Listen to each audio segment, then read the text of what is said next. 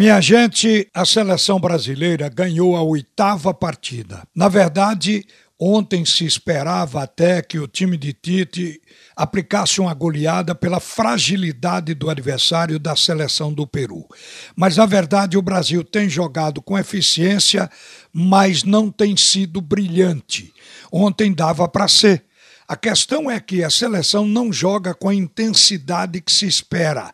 Ela ataca, dá uma blitz, aí volta, flutua, embora mantenha o controle do jogo, a posse de bola, mas não é uma seleção que joga intensamente. É claro que a gente também leva em conta que o Tite não teve os 12 jogadores convocados da Europa porque não foram liberados pelos seus clubes. Isso certamente daria à seleção uma condição técnica superior. Agora, a gente não pode querer mais em termos de conquistas até agora porque foram oito vitórias em oito jogos.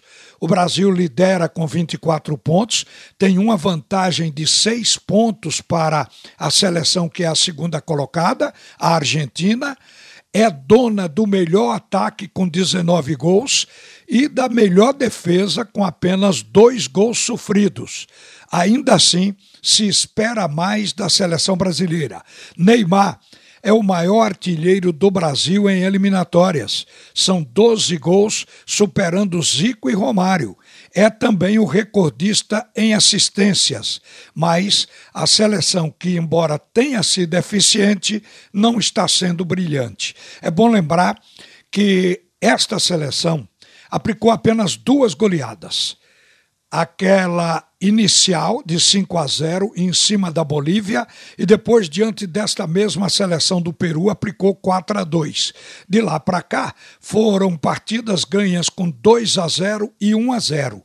Então a seleção de Tite está cumprindo o que todo time, toda seleção tem que cumprir jogar para ganhar e tem ganho as partidas.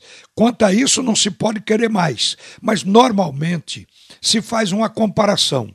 Quando chegarmos à Copa do Mundo, será que a nossa seleção tem futebol para enfrentar as europeias?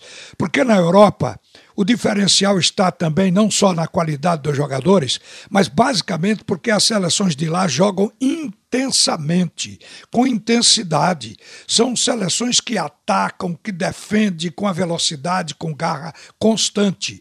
O Brasil não tem jogado assim. Agora, ontem a gente tem que ter, sem dúvida, essa atenuante de que se o Tite tivesse na mão um Richarlison, um Firmino, um Gabriel Jesus, era provável que o ataque brasileiro fosse até mais eficiente e goleasse, porque o Richarlison briga mais pela bola no ataque do que o Gabigol. Ontem nós vimos o Gabigol como centroavante não aproveitar uma finalização.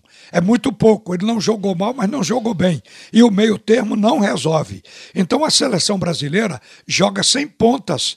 Jogou com dois meias ontem. O Everton Ribeiro pela ponta direita é meia e Paquetá pela ponta esquerda, que também é meia, ambos vindo de trás. Quando o Brasil estava sem a bola, voltavam fechando.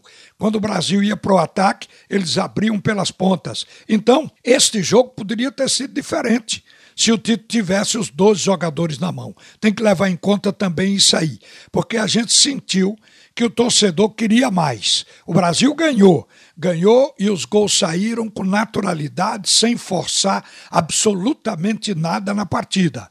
Eles foram saindo no primeiro tempo com 14 minutos e com 40 minutos. O gol de Everton Ribeiro, que foi uma assistência de Neymar, e o gol de Neymar, que foi uma assistência praticamente do Everton Ribeiro, que foi o gol dos 40 do primeiro tempo. No segundo tempo, o Brasil ficou tocando bola lateralmente e tentando alcançar o ataque, o Gabigol, com bola longa. Não é uma característica do nosso futebol. Mas eu acredito que com os desfalques, o Brasil cumpriu o seu papel de ganhar. Agora vem a pergunta é melhor ganhar sem ser brilhante ou ser brilhante e não ter 100% de aproveitamento? Eu diria as duas coisas, ganhar e ser brilhante. Mas se tem que optar por uma, é melhor ser eficiente do que brilhante. E o Brasil está sendo eficiente nessas eliminatórias da Copa do Mundo, minha gente. A seguir, o primeiro tempo do assunto é futebol com Haroldo Costa.